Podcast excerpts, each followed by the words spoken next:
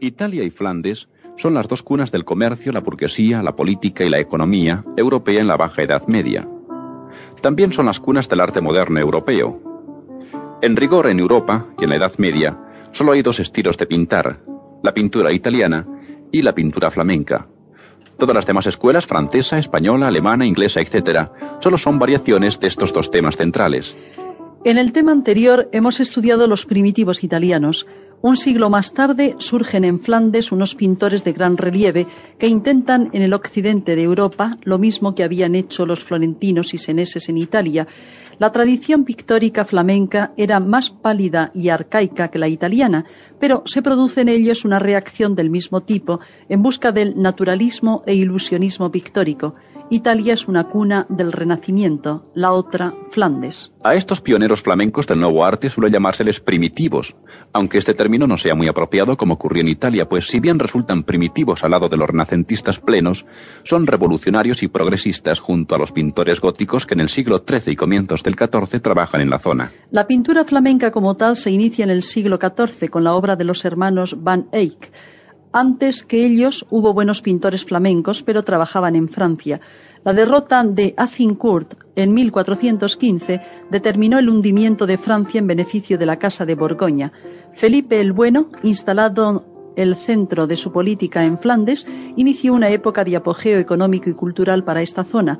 Flandes actúa como centro aglutinante de un grupo de territorios, Brabante, Holanda, norte de Francia, Namur, etc., en el primer tercio del siglo XV, las ciudades flamencas, Brujas, Bruselas, Gante, Tournai, etc., son las más ricas y fastuosas de Europa occidental.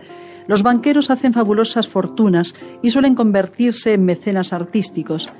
El famoso canciller Rolín, tan conocido por una obra pictórica, es uno de ellos. La prosperidad económica fue el estilo decisivo para la cultura y el arte al crear un ambiente rico en posibilidades y formas de vida.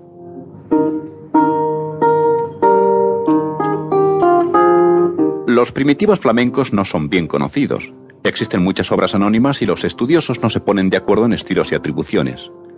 La pintura de los primitivos flamencos ha sido posteriormente muy restaurada y casi no conservamos ninguna obra intacta. La clientela de estas obras es sobre todo religiosa, iglesias, abadías, congregaciones, cofradías, pero también había encargos de particulares potentados. La mayoría de las obras son dípticos y polípticos de hoja móvil que pueden instalarse provisionalmente y ser trasladados de un sitio a otro. No es un arte de aficionados, no hay improvisación.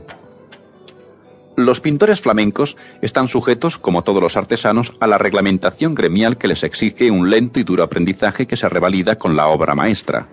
Los pintores saben pues perfectamente su oficio y sus obras son técnicamente perfectas.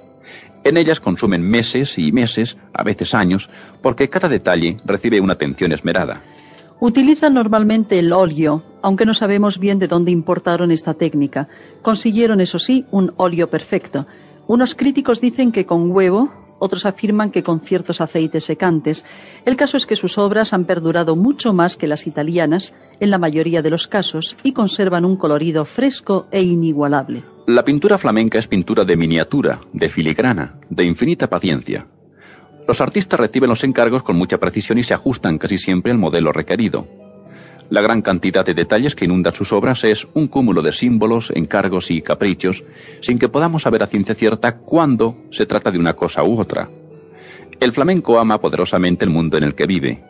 Trata a los objetos con una ternura y un respeto casi místicos.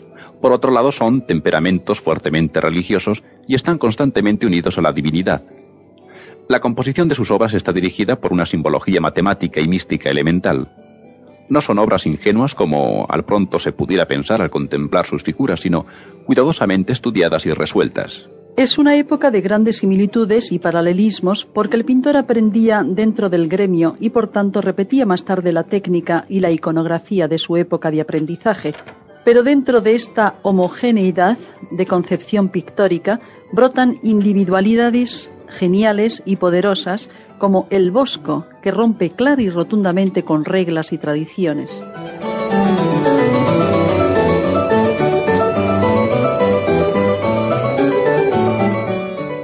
Trataremos en este tema solamente los pintores del siglo XV. La pintura flamenca del siglo XV tiene tres épocas.